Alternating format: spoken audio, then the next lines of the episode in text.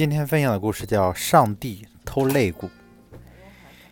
一位罗马皇帝对智者拉比说：“你的上帝是个贼，因为圣经上写着，耶和华使亚当沉睡了，他就睡了，于是取下了他的一条肋骨。”拉比的女儿对父亲说：“让我来回答他。”于是他对皇帝说：“皇上。”请给我派个官员来查一桩案子。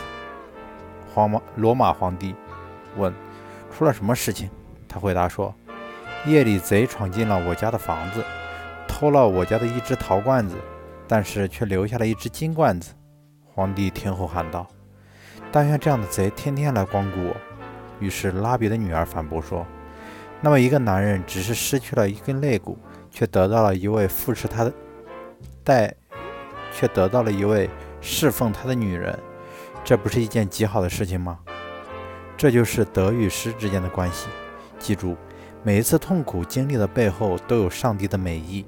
也许我们失去的只是一片树叶，但是得到的却是整个春天。